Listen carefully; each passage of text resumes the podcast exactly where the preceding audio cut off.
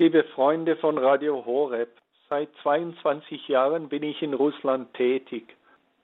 Angesichts der jetzigen Situation schlagen mir manche vor, geh wieder zurück nach Deutschland.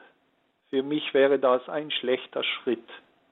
Der Hirte bleibt bei den Schafen, der Tagelöhner flieht in der Gefahr. Wenn alles gut läuft, da kann jeder arbeiten. In den schweren Stunden zeigt sich die wahre Gesinnung. Die Leute brauchen uns jetzt noch mehr als früher. Wir müssen die guten Kräfte unterstützen, ihnen Trost und Orientierung geben.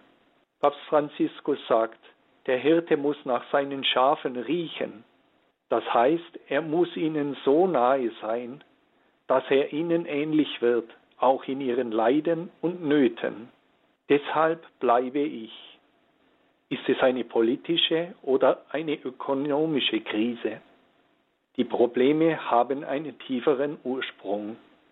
Die Wurzeln sind geistiger Natur. Es ist eine geistige Krise.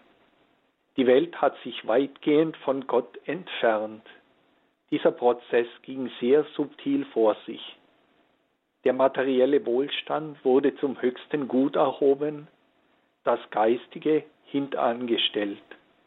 Der neue Humanismus hat den Menschen ins Zentrum gerückt und eine Welt ohne Gott geschaffen. Gott ist überflüssig. Sünde gibt es keine. Tu, was du willst. Bloß die Wahrheit darfst du nicht sagen, denn das ist die Diskriminierung. Klingt eigentlich ganz verlockend. Nur sieht man so wenige zufriedene Menschen. Ängste und Depressionen nehmen zu. Ganze Nationen und Kontinente leben im Hass. Immer sind die anderen schuld. Das schreit doch nach Umdenken. Nur eine Rückkehr zu Gott und zu den Geboten kann Änderung bringen. Die Welt braucht eine Erneuerung im Glauben. Selber schaffen wir das nicht. Vielleicht denkt sich jetzt mancher, das ist schon klar, das haben wir schon gehört, aber wie soll das denn gehen, diese Erneuerung?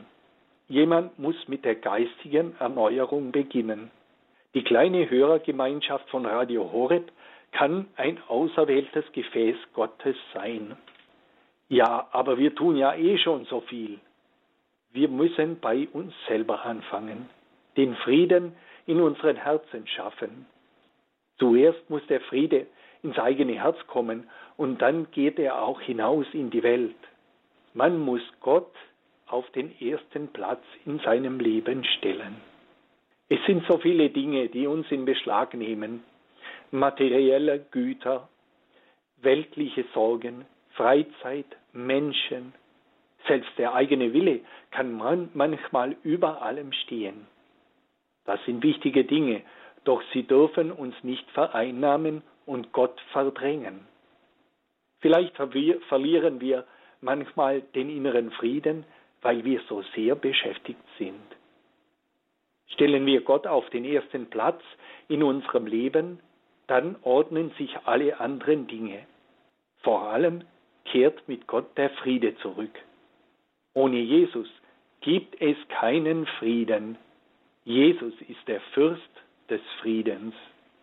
Jesus sagte einmal zur heiligen Schwester Faustina, auch unter meinen Auserwählten gibt es nur sehr wenige, die mir ganz vertrauen. Das Vertrauen ist eine Gabe, die wir vom Heiligen Geist erbitten können. Beten Sie doch einfach öfter. Heiliger Geist, lehre mich dieses innige Gottvertrauen. Der Heilige Geist schenkt uns dieses Vertrauen, wenn wir ihn darum bitten. Das Vertrauen ist aber auch eine Entscheidung. Ich vertraue jetzt einfach, ich will es, auch wenn ich nichts dabei fühle, einfach immer wieder sagen, Jesus, ich vertraue auf dich. Und wenn Versuchungen und Ängste sich aufdrängen, einfach feststehen in seiner Entscheidung, Jesus, ich vertraue auf dich. Ja, eine, ein neues Vertrauen zu Gott kann uns einen großen Frieden schenken.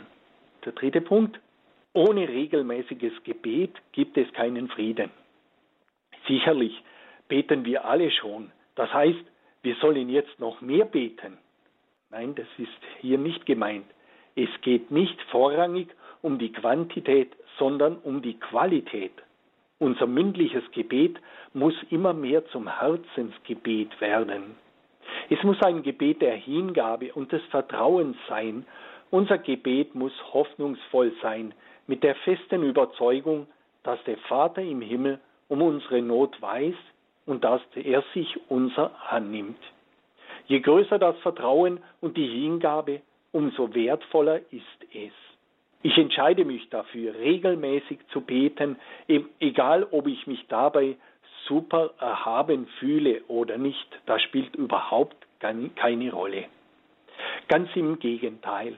Je weniger ich in einer Euphorie bin, umso selbstloser bete ich. Wir müssen fest daran glauben, dass unser Gebet die Welt verändern kann und einfach eine Willensentscheidung für das Beten treffen, unabhängig von unserem Gefühl. Es hilft auch sehr, wenn man sich in Gruppen zusammenschließt. Jesus sagt, wo zwei oder drei in meinem Namen versammelt sind, da bin ich mitten unter ihnen. Das gemeinsame Gebet ist eine große Kraftquelle.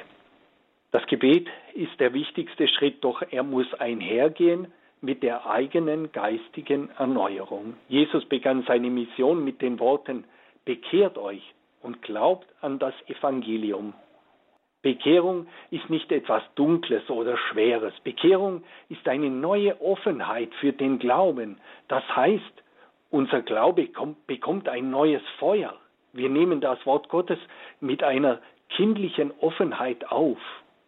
Franz von Assisi ist nach seiner Bekehrung nicht stumpfsinnig geworden, sondern er hat Gott in allem gefunden und war in einer, einer großen Freude. Bekehrung ist eine neue Freude am Glauben, wo wir offen und interessiert sind.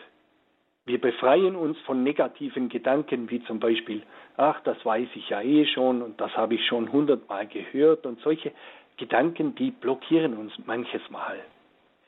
Vielleicht sind wir auch enttäuscht, weil nicht alles so gelaufen ist in unserem Leben, wie wir es uns erhofft hatten.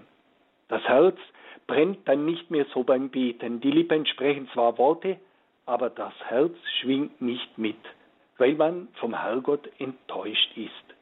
Bekehrung ist genau die Rückkehr der Freude am Herrn. Man gibt sich selber, seinem Gott und seinem Leben eine neue Chance.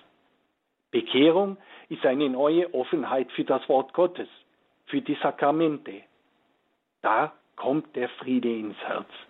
Und dann strahlen wir auch hinein in die Welt. Eine geistige Erneuerung geht einher mit dem Sakrament der Buße. Ohne Umkehr gibt es keinen Neuanfang. Manches Mal gehen wir zum Beichten und es wiederholt sich immer. Es besteht die Gefahr, dass es formal wird und dass eigentlich nicht mehr Umkehr geschieht. Da muss man einfach auch den Heiligen Geist um seine Hilfe und sein Licht bitten. Heiliger Geist, ich möchte ganz offen sein für deine Erneuerung. Ich möchte meine Schwächen erkennen und daran arbeiten, damit ich Jesus näher komme, damit ich ein Mensch des Friedens werde. Ja, so kann man einfach mit seinen Worten um den Heiligen Geist bitten und der hilft. Wenn wir ehrlich darum bitten, dann zeigt er uns, wo wir uns bessern können. Und der letzte Punkt, das ist meine feste Überzeugung, ja, der Friede in der Welt hängt ab von Menschen, die sich ganz Gott übergeben, im vollen Vertrauen.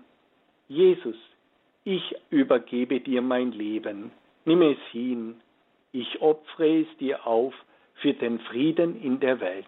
Es sind Menschen, die Gott alles schenken und aufopfern aus Liebe. Sie schenken Jesus lediglich einem, in einem ständigen Akt der Liebe alles, was in ihrem Leben geschieht. Jesus, ich schenke dir meinen Tag. Jesus, ich schenke dir mein Zahnweh. Jesus, ich schenke dir jetzt dieses Treffen. Jesus, ich schenke dir mein Kochen und was ich sonst noch tue. Möge die Mutter Maria uns alle zu solchen Friedenstiftern formen. Dazu segne sie der dreifaltige Gott, der Vater und der Sohn und der Heilige Geist. Amen.